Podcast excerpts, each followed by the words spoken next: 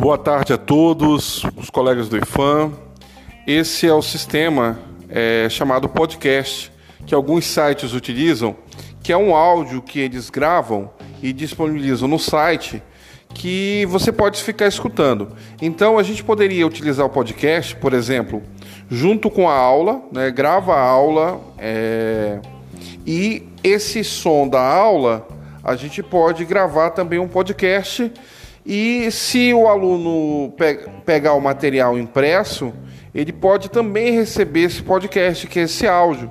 Nesse áudio você pode gravar, por exemplo, também as instruções para a aula, como por exemplo, ah, é, utilizem a apostila na página tal, façam um resumo, é, façam os exercícios da página tal, algo nesse sistema.